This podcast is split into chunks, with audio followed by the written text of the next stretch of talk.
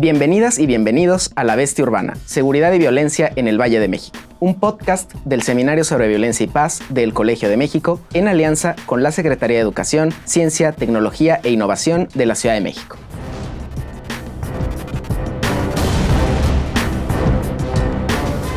Bienvenidas, bienvenidos. Eh, esto es La Bestia Urbana. Yo soy Rodrigo Peña y este espacio es un podcast del Seminario sobre Violencia y Paz del Colegio de México con el apoyo de la SECTEI, la Secretaría de Educación, Ciencia, Tecnología e Innovación de la Ciudad de México.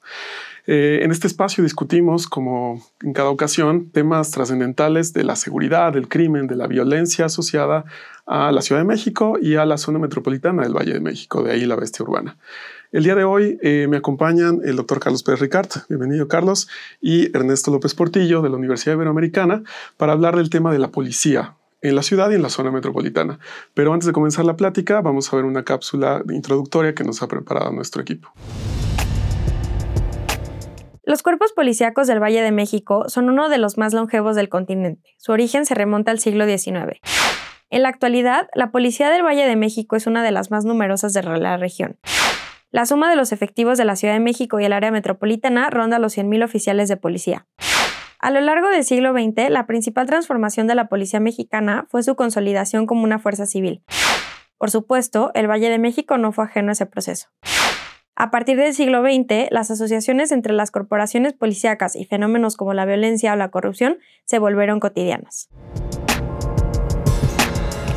Carlos, bienvenido y bienvenido a tu alma mater. Es un placer que estés aquí con nosotros. Con nosotros. Quisiera empezar preguntándote desde una perspectiva pues casi histórica. La policía en la ciudad tenía esta noción de ser una policía corrupta, poco profesional. Hablo de los 70s, 80s del siglo XX. ¿Qué podríamos hablar de esta época respecto a la situación policial de la ciudad y la corporación en sí misma? Bueno, empecemos, te propongo, Rodrigo, un poco más atrás. La policía en el siglo XX en el Valle de México, en la Ciudad de México, es una policía siempre con altos índices de, corrupción, con muy mala reputación entre la sociedad, una policía fuertemente militarizada. La policía en 100 años, de 1901 hasta el año 2000, tuvo apenas cuatro, eh, cuatro jefes civiles, el resto fueron todos militares. Una policía que fracasa siempre en sus intentos de profesionalización, todo el tiempo se habla, desde los años 70 se habla de reforma policial en la propia Ciudad de México y siempre cada dos, cada tres años, luego nuevos intentos por, eh, eh, por reformar purgas y sobre todo un control político sobre la policía. Eso explica, entre otras cosas, es algo que muy poca gente sabe o ha investigado, que existiese la policía auxiliar, y luego la policía bancaria industrial, que son policías que básicamente respondían a intereses políticos privados muy particulares, eh, no respondían directamente a la sociedad.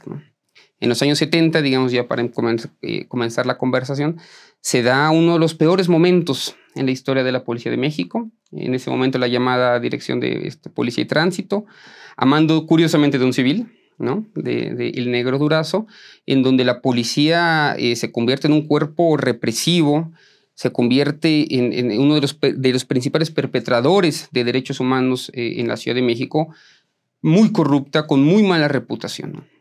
Por último, una cosa que me gustaría señalar es que no solamente es una policía que se comporta de manera autoritaria frente a la sociedad, sino que los propios elementos de la policía son presa de sus propios mandos. La historia de la policía en la Ciudad de México también es la historia del sometimiento, es la historia de, la sumisión frente a los propios mandos que obligan a corromperse, que obligan eh, a las mujeres eh, a, servir a los mandos. Es una historia muy, muy cruel por parte de los mandos frente eh, a los propios elementos, sin derechos, sin garantías, con pocas posibilidades de profesionalización, muy mal pagadas. ¿no? Entonces una historia, una historia muy cruel, una historia muy triste que afortunadamente se ha ido revirtiendo a lo largo de, las últimas décadas, pero hay, hay, poco positivo que decir por lo menos de la policía de la Ciudad de México eh, a lo largo de los años 70. Ernesto, eh, no creo estar descubriendo nada cuando digo que tú eres uno de los expertos en policía en este país y tu involucramiento en el tema policial ocurre alrededor de los 90. Exacto. ¿no? Y en un momento justo cuando eh, ocurría este, este diagnóstico que nos compartía Carlos, ¿cómo era esa policía noventera? Cuál es, cuál es la agenda de cambio, por qué había una agenda de cambio y sobre todo, digamos, cuál era el contexto metropolitano en el que estaba ocurriendo esa crisis. Pues agenda de cambio me suena un poquito ambicioso. Lo que había era una eh, transformación importante, al menos de dos cosas, de las violencias. Recuerdo muy bien, eh, alguien insistía mucho, el doctor Ruiz Harrell, que ya murió hace varios años, criminólogo, referencia para muchas personas, para mí sin duda, y llevaba un recuento preciso de la evolución del crimen en la Ciudad de México. Así más o menos se llamaba su columna en Reforma. Reforma nace por ahí, justo en 94. Crimen y Ciudad, ¿no? Se llama. Creo que sí, Crimen y Ciudad. Columna en Reforma semanal. En 94 publicamos el primer libro en seguridad pública, enfocado estrictamente en seguridad pública, y lo hacemos precisamente porque no encontrábamos referencias que nos dieran eh, pues un marco básico para crear una, una masa crítica que le diera tanto a la academia como a los operadores, como al periodismo, como a la sociedad civil organizada, alguna manera de nombrar esto en donde seguridad pública tuviera que ver sí con la policía, pero quizá fuera un poco más allá hoy sigue siendo un tema a definir con precisión en los conceptos que siguen ambiguos y siguen en, en disputa. Entonces yo lo que diría es que la presión mediática empieza a empujar decisiones para revisar esto de lo que habla Carlos.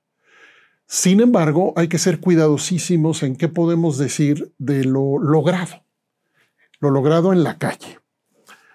Yo hay dos cosas que siempre repito. Una frase de un experto francés en un evento en el INAP en los 90, Instituto Nacional de Administración Pública, que dejó helado al auditorio y nunca lo olvidaré. La policía no es mejor ni peor que la sociedad que la crea. Mm.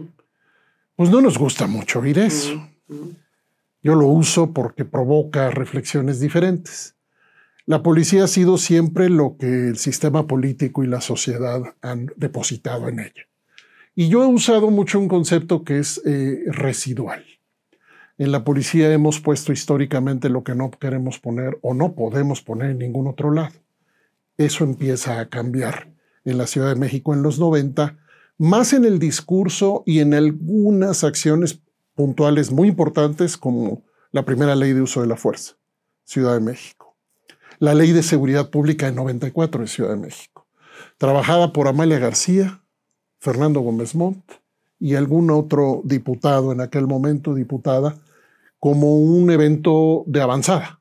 Esa ley de seguridad pública de la cual todavía hoy quedan muchas cosas, se acercaba a un concepto de profesionalización de la policía. Pero, bueno, y nace el Sistema Nacional de Seguridad Pública con la reforma de Cedillo. Eh, seguridad Pública adquiere una identidad constitucional moderna relativamente, pero ojo, no se le da un mandato a la policía en la Constitución. Un mandato preciso que tuviera que ver con un régimen de derechos. Y también habría que ver la constitución nueva de la Ciudad de México, donde sí se le da ya. Es interesante el ejercicio de contraste. Aquella reforma constitucional de 94, la última reforma constitucional para la Ciudad de México, que tiene una concepción, creo que bastante moderna, tanto de policía como de prevención, asociada justamente a derechos. Entonces, un primer momento, 90, la, década de los 90, que pone, me gusta, detesto decir sienta las bases porque tenemos dos siglos diciendo que sentamos las bases en este país. Un país que a dos siglos de nación independiente no tiene una función policial profesional, civil, federal, consolidada, a dos siglos de nación independiente. Entonces, habría que hablar por décadas que siguió a los 90 y habría que decir con mucho cuidado que hay giros importantísimos, conceptuales, programáticos, presupuestales, operativos en la Policía de la Ciudad de México de hoy, pero ahorita vamos para allá. Y justamente antes de soltar los noventas, Carlos, la década de los 90, venimos de este mm, contexto, digamos, de corrupción, de ciertas prácticas, vamos a decir, que eran nocivas, no solamente en la policía, sino en efecto en la sociedad. Y en los noventas hay un proceso de democratización. En el entonces Departamento del Distrito Federal, el ingeniero Cuauhtémoc Cárdenas gana una elección, además, digamos, por las de la ley, es algo inédito en alguna medida en el país, ¿Cómo ocurre esa transición democrática en términos del impacto en la policía, en la vida, de la, la seguridad pública incluso? Particularmente pensando en esta corrupción. La corrupción seguía siendo un elemento que habilitaba a la policía. ¿Qué pasa en este cambio democratizador, vamos a decir? Es, es, muy interesante ese periodo. Incluso creo que se ha investigado poco. Ojalá se investigara más. La ola de violencia entre 1995 y 1998, por cierto, Luis Harrell tiene los mejores estudios que conozco sobre ese periodo, fue altísimo. Nunca sufrió tanto, yo creo que nunca hubo una, un periodo de violencia, de crimen, de homicidio, de lesiones tan grave en la Ciudad de México como entre 1995 y 1998. Luis Harrell, por cierto, señala que solamente puede ser comparado con el final del porfiriato, en donde también hubo una alta ola de violencia. Cuando llega la transición política a la Ciudad de México con, con este Cuauhtémoc Cárdenas, la presión para que se resolviera el tema de la, de la inseguridad era altísimo. Y la decisión es muy interesante cómo la izquierda llega al poder en la Ciudad de México sin cuadros preparados para asumir la, el reto que significaba eh, reducir la violencia. Y el, el, el, primer nombramiento que hace es incluso un militar. De Bernardi. De Bernardi. De Bernardi. Es decir, es, es, muy interesante. Y luego viene Hertz Manero, que tampoco era una persona que conociera de entrada. Viene eh, Leonel Godoy, luego viene Marcelo Ebrard. Es decir, la izquierda en la Ciudad de México, cuando llega a gobernar, no tiene cuadros preparados, quizás porque para la izquierda nunca importó demasiado el aspecto de la seguridad y se las dejó siempre a la derecha ni conceptualizó, ni pensó, ni se preparó con buenos cuadros para hacerlo. Y yo creo que es muy, es, muy simbólico que el primer jefe de la policía del gobierno de Cuauhtémoc Cárdenas haya sido precisamente un militar. Una de, de las cosas que va a descubrir después Hertz Manero, ya hacia el final del periodo de gobierno de Rosario Robles, es cómo dentro de la policía auxiliar y dentro de la policía eh, preventiva, no, de la policía auxiliar y de la bancara industrial, había muchísimos intereses de corrupción por parte de los mandos, ¿no? ¿Cómo se había hecho de la policía? Y tienes, tiene mucha razón Ernesto, no es ni peor ni peor que el resto de la sociedad.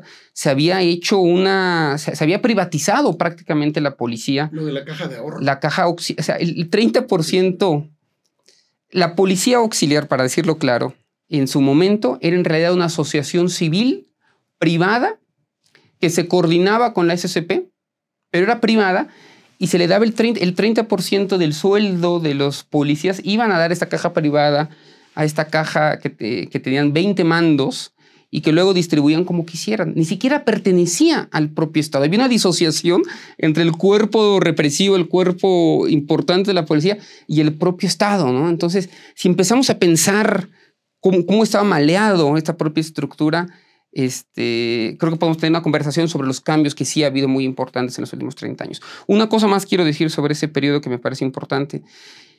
Desde los años 60, 70, 80, 90 vamos a ver un crecimiento importante del número de efectivos en la policía y de sus capacidades. Lo que no vamos a ver en el Valle de México es un crecimiento de las capacidades de justicia, de ministerios públicos sí vamos a ver más policías, pero no vamos a ver más ministerios públicos, no vamos a ver más capacidades de justicia. Yo creo que esa brecha que se abre del 60 al 90 es, entre otras cosas, lo que va a terminar por explotar más allá de la crisis económica. Cuando vamos a ver que mientras creció el número de policías, mientras creció el número, digamos, de, de, patrullas, de capacidades, no así en términos de justicia, no fueron de la mano y, y esa ausencia, esa brecha la vamos a ver muy claro entre los años 95, 97, 98, cuando termina por explotar y el gobierno de Cárdenas no puede, no, no, no puede, porque no tiene tampoco las capacidades estructurales para cambiar, para cambiar todo eso. Es una bomba. Me trajo Carlos a la mente algo que hace mucho tiempo que no recojo. ¿Se acuerdan? Yo no sé si, si ubicas José Luis Pérez Canchola. Uh -huh. Primero ombudsman o uno de los primeros uh -huh. ombudsman. Uh -huh. Viene del norte, no me acuerdo exactamente si de Baja California. A él le dan el Instituto de Formación de la Policía Judicial de la Ciudad de México, la entonces Policía Judicial. Me trajiste a la mente ese momento porque él en efecto rediseña el, el mapa, busca una mejora y logra en cierta medida una mejora de derechos y condiciones de trabajo de la policía, pero los nuevos egresados, las y los nuevos egresados, les pasa lo que ha pasado en muchos países. Eh, vino, vino nuevo en barriles viejos. salen a la calle y los mandos les dicen, ahorita yo te voy a decir cómo funciona esto. Y se genera una crisis en la calle de eh, una confrontación inmediatamente resuelta a favor del mando que tiene la calle dominada.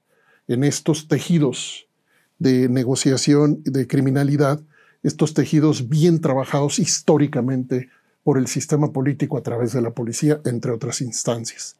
Entonces Canchola, eh, entre comillas, pierde la batalla. Pero ese ejercicio, que es antes que el ejercicio de mejora de la Secretaría de la Ciudad de México, Seguridad Pública, antes de la parte preventiva, casi no se refiere. No está relatado en la historia. puedo, puedo confirmar con miradas propias, porque fuimos a mirar a profundidad, que en efecto los cuadros tenían otra idea de su formación. Pero decía un amigo, Rob, Rob Barenick, de este norteamericano que ha trabajado mucho Police Accountability, decía, mejores personas en instituciones iguales o peores no logran los cambios sistémicos. Entonces, eh, esto que dice Carlos me llama la atención de qué cambiaba y qué no cambiaba, desde una perspectiva, creo yo, ausente de una política de Estado que integrara un concepto de mejoras en la prevención, en la función policial y en la justicia. Que por cierto, la Ciudad de México eh, ha sido, creo que bien descrita como un, una suerte de, ¿cómo se llaman estos? Estos de péndulo, una historia pendular, en donde llena sus prisiones, luego despresuriza, luego vuelve a llenar sus prisiones, luego despresuriza.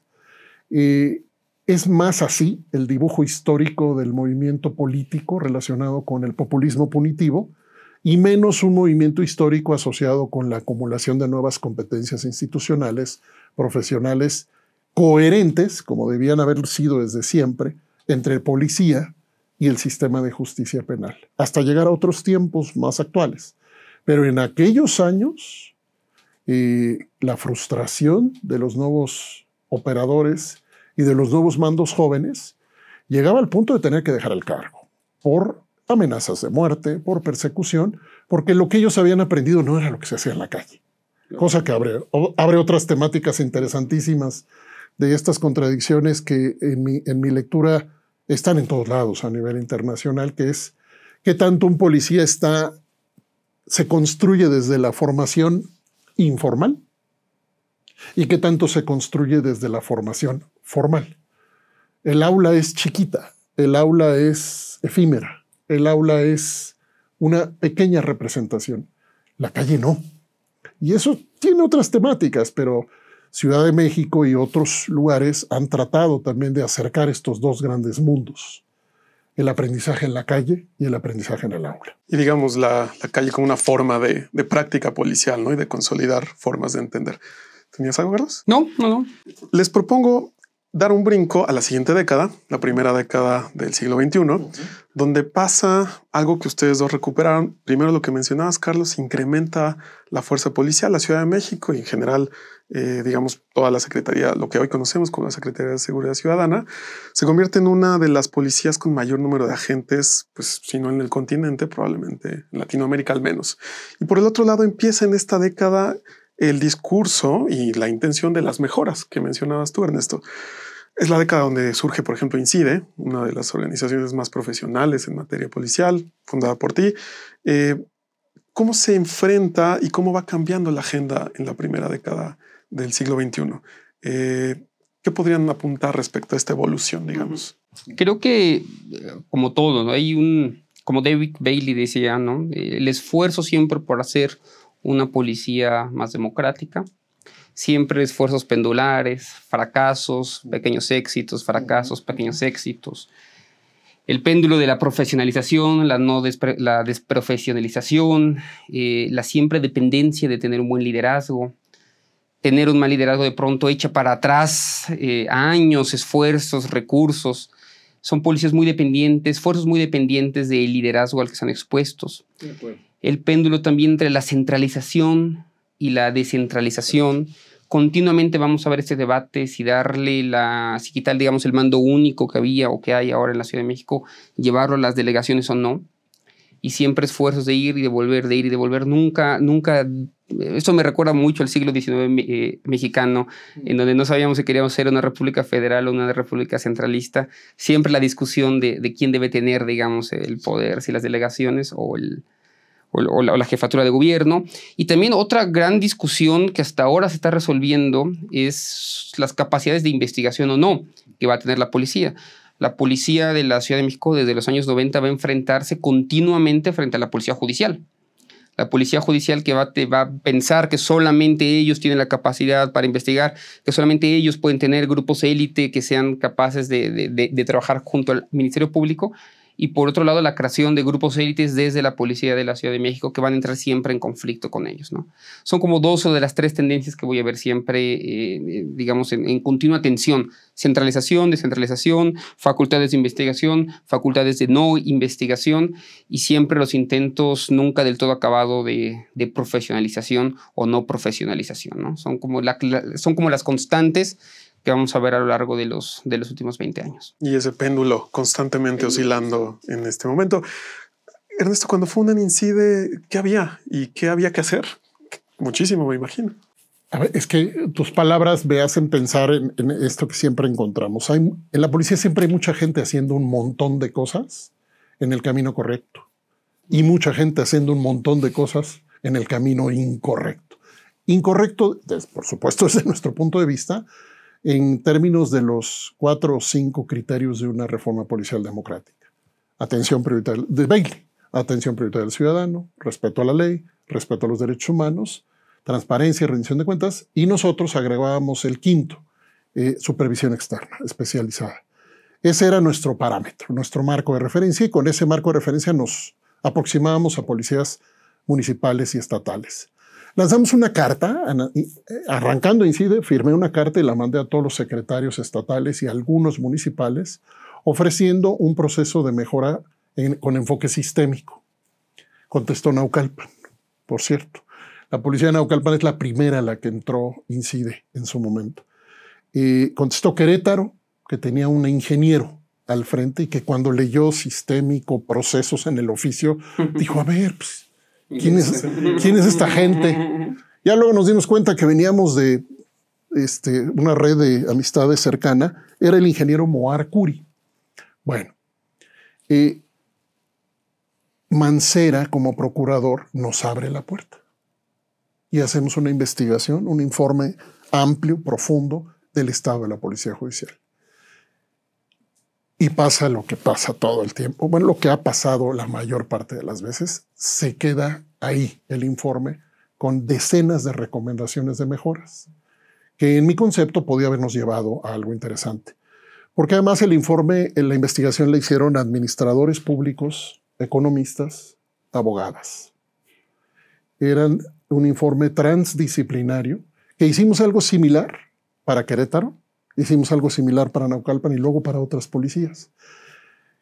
Paréntesis, Querétaro fue el único lugar en el país, en, todas, en mis 15 años de director de INCIDE, que dijo el secretario, cuando le dijimos, oye, ¿podemos publicar? Dijo, ¿por qué no lo hemos publicado ya? No tengo absolutamente nada que esconder. Nadie más dijo eso. Entonces, el informe se lo entregamos a Mancera y Mancera se, retira de, de ser procurador. Su agenda empieza a cambiar cuando se acerca al tema de la candidatura y se queda ahí el informe. Esto venía sucediendo al mismo tiempo que Ciudad de México empezaba a dar otras noticias en términos de mejoras en la formación, en el despliegue, y nos empiezan a hablar mucho más de proximidad. Cuadrantes, modelo cuadrantes con una... Es, que, lo que lo que dice Carlos en términos del debate centralización, descentralización, en mi concepto está en la columna vertebral de la historia de la Ciudad de México y en algún, en algún sentido del país. Pero en la Ciudad de México el tema era, ¿aproximo a la policía y la acerco a la gente desde el centro o migro a modelos en donde la policía pueda ser administrada desde las delegaciones? Siempre la discusión, siempre la posición centralizadora ganó, siempre. Pero no así el modelo de proximidad en donde parecía, creo que con bastante claridad más bien, pudimos confirmar que la discusión política y la discusión técnica no lograban ser coherentes. La disputa por el control de la policía, los recursos y los mercados criminales asociados a la policía, creo yo que se imponía sobre un tímido, muy tímido debate respecto a qué policía queríamos para la Ciudad de México. Y creo que ese tímido debate se confirma con la inexistencia de materiales, donde Carlos, yo, tú, cualquiera, pudiera ir a los 90 y luego a la primera década de siglo a consultar cuál era la posición institucional del modelo policial. No hay tal cosa. La pregunta se resuelve normalmente con, o se cree resolver con la ley.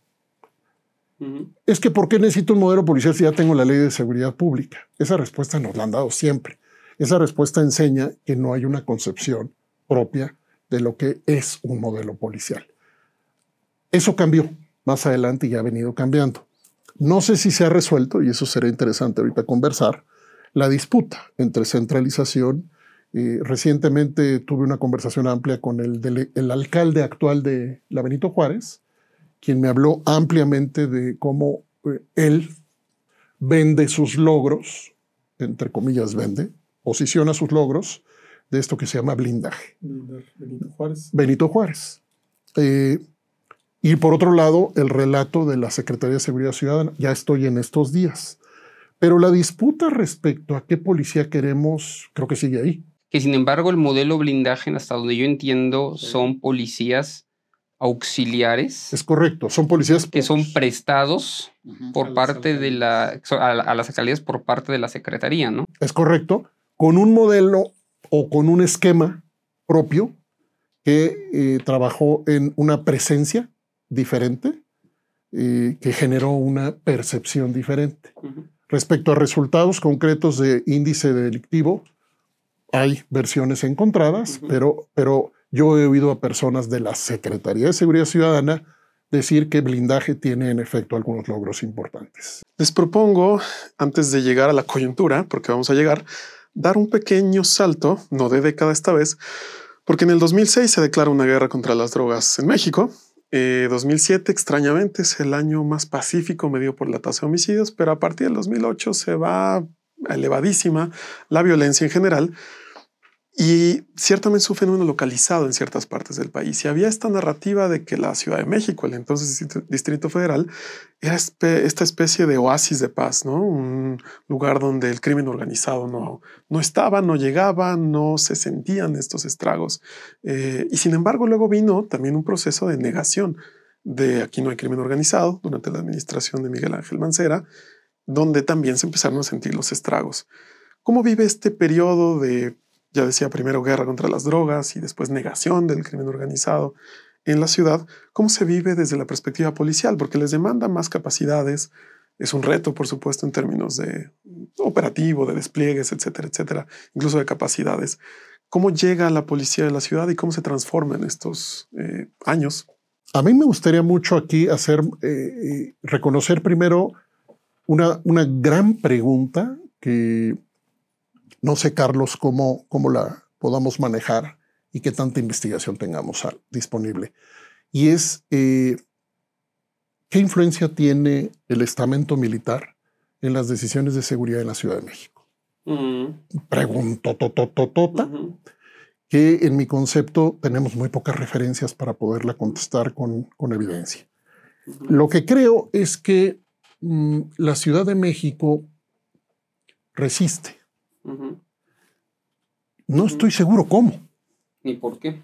Ni por qué en la cúpula política. Resiste el embate de la militarización, quizá reconociendo a su vez que hay una historia, que ya lo dijo Carlos, en donde, déjame hablar de una militarización suave frente a una militarización fuerte. la suave sería eh, formatos, doctrina, equipos, etcétera, inspirados por eh, la doctrina militar, y la fuerte sería el retiro de mandos. Vámonos, aquí los que mandan son los militares. Tenemos, creo yo, una militarización continua, histórica, permanente en la Policía de la Ciudad de México.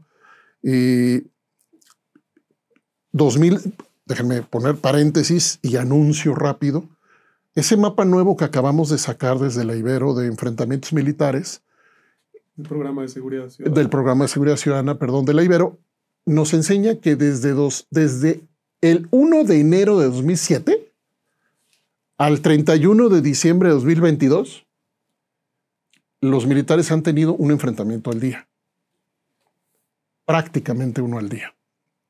Eso, ¿por qué lo saco ahorita? Porque, ¿qué pasó en la Ciudad de México frente a la regularización de la militarización en el país?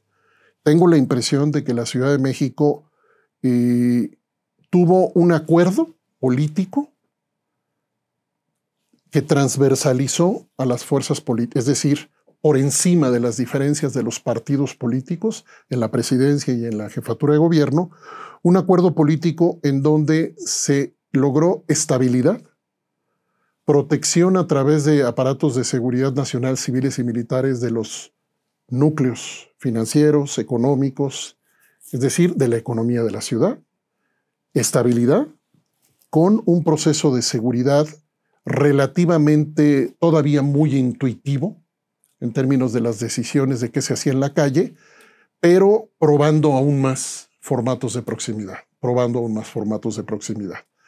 Sin, neces sin necesariamente que el policía en la calle te pudiera contestar que era eso. Hemos preguntado siempre en la calle en la Ciudad de México qué hacen, para qué están, en ejercicios informales y formales.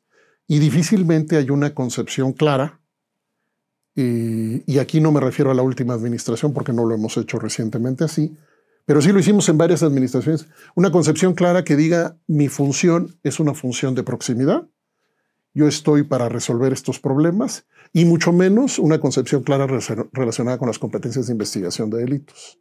Entonces, gris, gris, pero claramente contenido el proceso de militarización para la Ciudad de México en términos de control operativo, no necesariamente siguiendo lo, la, la, tipología de Kraska, no necesariamente doctrina, uh -huh. representación simbólica de múltiples aspectos, equipo, tecnología.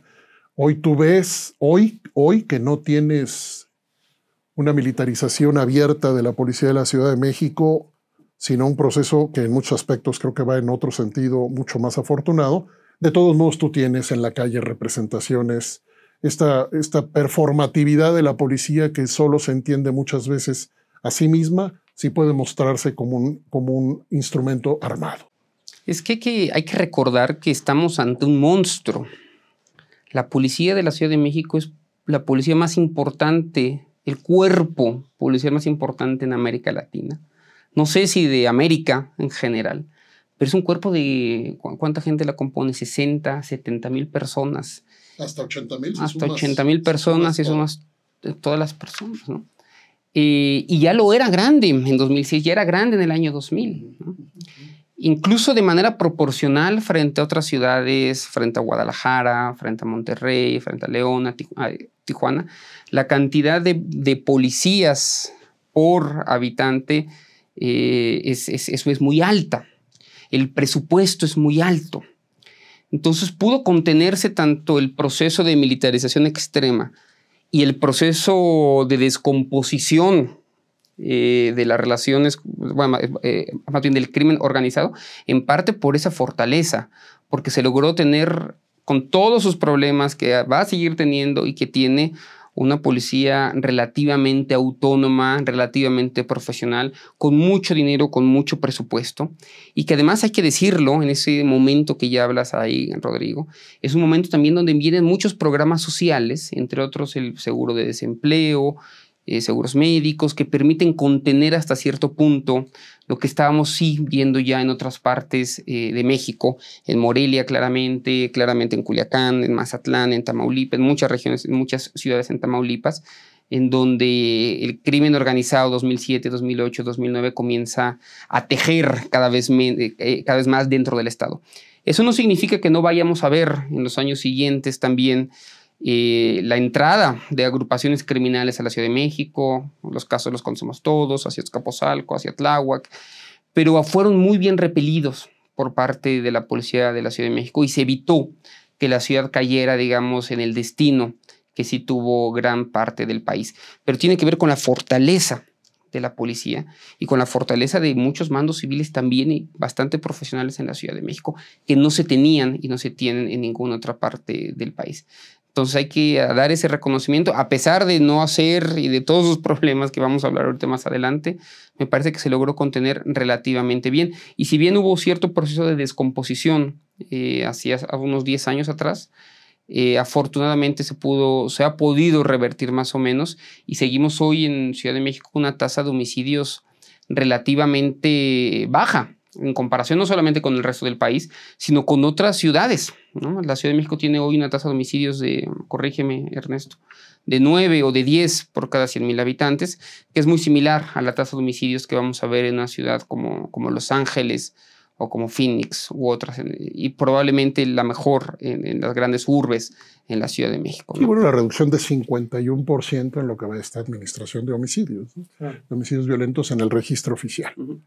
En realidad lo que hay es muy interesante, pero em, esa era la tendencia de homicidios en la Ciudad de México y solamente durante el gobierno de Mancera, durante la administración de Mancera es cuando se eleva y en realidad lo estamos volviendo más o menos hacia, hacia la tendencia histórica de, las, de, la, de la Ciudad de México, ¿no? que es tener aproximadamente dos o tres homicidios eh, diarios en, la ciudad. ¿no? Aunque ya sabemos que homicidios y otro tipo de violencia no necesariamente eh, va de la mano, ¿no? Es decir, puedes tener un alza en homicidios que tienen que ver con criminalidad organizada, pero puedes tener disminución de robo al transeúnte o robo a mano armada. Es decir, no necesariamente van de la mano, pero en la Ciudad de México en los últimos años, los últimos años sí han ido de la mano tanto la disminución de homicidios como la disminución de otros delitos muy graves, eh, que puede ser robo a mano armada, robo en casa habitación y digamos crimen que afecta al resto de la sociedad. Fascinante. Carlos Ernesto, estamos casi sobre el tiempo, pero ya me dabas pauta, Carlos, de mi última pregunta, porque no puedo irme sin preguntarles o pedirles una reflexión sobre la coyuntura. Eh, me parece que el contexto que diste, Carlos, es, es, muy bueno, es muy ilustrativo, porque esa es la premisa sobre la que quisiera pedirles una reflexión sobre la policía actual de la ciudad en el 2023 que estamos grabando esto no solamente la reducción criminal, sino parece que hay un esfuerzo de profesionalización que algunos expertos catalogan como correcto, adecuado, en el camino eh, que tiene que estar. Eh, el tamaño no solamente no ha, digamos, el reto no solo ha decrecido, sino se ha hecho más grande. La zona metropolitana exige también un reto de seguridad para la propia Ciudad de México. ¿Qué reflexión nos podrían compartir sobre el estado actual, sobre lo que vemos hoy y lo que se podría ver hacia el futuro cercano de la policía eh, de la ciudad y la seguridad pública en general? Mira, yo pienso, Rodrigo, que o empezaría esta conversación con, con tres temas que creo que se han hecho bien y quizás uno donde habría que mejorar. Y creo que con eso le voy a poder dar a Ernesto pauta para que nos comente. Yo pienso que se ha avanzado mucho en el uso de tecnologías a favor de la causa policial. Pueden usarse en contra de la sociedad, de las tecnologías, pero el uso de videocámaras, el uso de, de, los avances tecnológicos que ya conocemos, me parece que ha estado muy bien focalizado y eso ha permitido generar mejores capacidades de investigación y de inspección.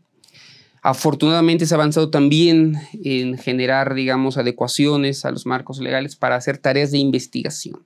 La policía en el Valle de México no investigaba. Hoy la policía en la Ciudad de México está investigando y eso tiene consecuencias reales sobre eh, resultados. Y me parece que cada vez hay más y mejores mecanismos de control interno. Otra vez volviendo a Bailey, es muy importante que, que, que creemos policías democráticas, que creemos policías que tengan tramos de control, mecanismos de control eh, que permitan que los mandos no abusen de las policías, procesos de profesionalización internos en la policía. Yo creo que se ha avanzado muy bien en esas tres áreas, tanto en el uso de tecnologías, en la parte de investigación, en la parte de, los mecanismos de control y en uno cuarto más, que es muy importante, en la relación con, con fiscalía.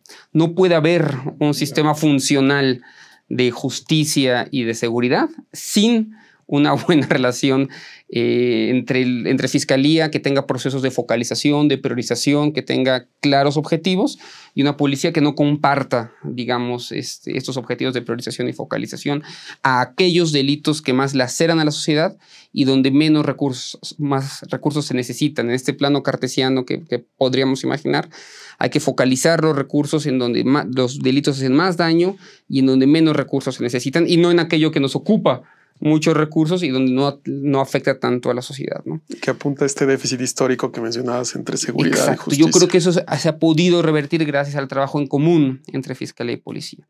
Donde creo que falta muchísimo por hacer, y aquí, aquí bueno, Ernesto es el experto en esto, es en los mecanismos de control externo. ¿no? Podemos conocer mucho sobre lo que está haciendo internamente, pero eso depende casi siempre del liderazgo de la policía y en cualquier momento todo eso que se avanza se puede, se puede echar para atrás inmediatamente. Entonces, no sé si hemos logrado lograr, no, no sé si hemos logrado o hasta qué punto hemos eh, logrado generar mecanismos de control externos, eh, la participación de la sociedad en las decisiones de la policía. Yo creo que hay muchos tramos ahí que, que, que falta por mejorar.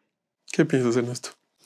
A ver, yo les pediría que me digan tres policías que piensan del mundo que les parezcan ejemplares. Díganme, dime tres tengo el referente de, la de Ámsterdam, que me parece que funciona bastante bien. Eh, la de Barcelona entiendo que funciona bastante bien. Ok. Y por ahí Carlos me va a ayudar con una más. ¿De algún país? No solamente ciudades. Bueno, pensar que la policía en Alemania funciona bien. ¿Cuál otra? Tienen que atinarle a la que quiero que digan. Hay una que es emblemática para, incluso a nivel simbólico, para representar al país. La inglesa. No, bueno, bastante. Quería que mencionaran la canadiense, pero. canadiense, bueno. La Real Policía Montada de Canadá es una referencia auténticamente reconocida. Bueno, hace unos meses se publicó un estudio encargado a una persona externa que eh, encontró problemas muy importantes en la Policía de Canadá. Entre otras cosas, violencia de los mandos contra las mujeres, violencia interna. Eh, y problemas que la policía, Real Policía Montada de Canadá había dicho hace mucho tiempo que ya no tenía. Cuando yo en el 2000, por allá, empecé a viajar en Europa, recuerdo haber entrado a la primera comisaría que entré en Inglaterra, en Londres. Lo primero que encontré fue un póster enorme que hacía una cordial invitación a la policía para dejar de maltratar a las personas negras, porque abusan sistemáticamente. ¿Qué quiero decir con esto? Yo quisiera contestar, contestarte al aquí y el ahora con un estudio en la mano que hubiéramos hecho Carlos, Carlos y yo sobre rutina policial en la calle de la Ciudad de México. Un policía haciendo una película que creo que ya no, ya no, ya no maduró por falta de recursos con una directora extraordinaria. Un policía nos dijo en una entrevista, estábamos en la colonia Roma y dijo, pues a la gente que está aquí yo no, con esa gente no me meto, pero, pero hay gente que sí necesita un coscorrón y nos empezó a hablar de cómo maltratan a los jóvenes en la zona conurbada. ¿Qué quiero decir con esto? Puedo confirmar que, las, que hay mejoras múltiples, extraordinarias, institucionales en la Policía de la Ciudad de México, sí, sí lo puedo confirmar. Quien quiera mirar, tenemos cafecitos serenos, que es como le llamamos a estas sesiones, en el canal de YouTube del programa de Seguridad Ciudadana Tuvimos al subsecretario Pablo Vázquez con su equipo exponiendo alto al fuego. Extraordinaria estrategia, a mi parecer. Que va a estar acá hablándonos también. Qué bueno, fantástico. hemos tenido a Marcela Figueroa, subsecretaria de Desarrollo Institucional, a detalle explicando las mejoras de las condiciones de trabajo de la policía. Yo les digo la verdad, yo pensé que eso nunca iba a pasar por la monstruosidad de intereses políticos. Hay que hacer estudios de cómo llegamos aquí con la Policía de la Ciudad de México, haciendo ejemplos de mejora en condiciones de trabajo, sueldo, etc. Eh, acabamos de tener nuevamente a Pablo y a Marcela haciendo una síntesis. Bueno, necesitamos al supervisor externo, que Mancera aceptó desde la recomendación que hizo la Comisión de Derechos Humanos de la Ciudad de México por todo lo que sucedió en la toma, el día que toma posesión Peña Nieto. Entre otras de las recomendaciones de la comisión, una fue crear el sistema de auditoría externa para evaluar con enfoque sistémico permanentemente a la Policía de la Ciudad de México y hacer un, un enfoque cruzado, una versión cruzada, especializada, técnica, no política, que nos diga si todas estas mejoras están teniendo resultados en la calle, especialmente, por, ejemplo, con la población LGTBIQ, que es sistemáticamente lastimada por la policía en Ciudad de México y en otras. Entonces, eh, termino con una frase. Y ahí disputaría un poco lo que dijiste de repeler, Carlos, al crimen organizado en la Ciudad de México. Yo creo que una mejor salud de la policía no necesariamente es una peor salud del crimen organizado.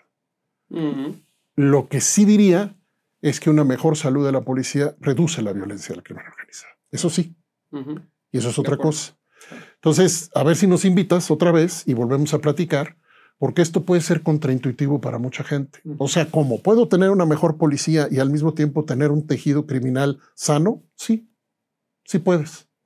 Probablemente con menos violencia probablemente con menos espacios públicos capturados, probablemente con nuevos acuerdos en el espacio público que permiten que los negocios, la convivencia opere de otra manera, sí, porque la policía está presente y maneja información, inteligencia, prevención, investigación de mejor manera. Una mejor gestión de crimen. Pero que se haya ido en la delincuencia organizada y que los mercados criminales estén eh, colapsados, contenidos, disminuidos, esa es otra pregunta. No es la misma pregunta.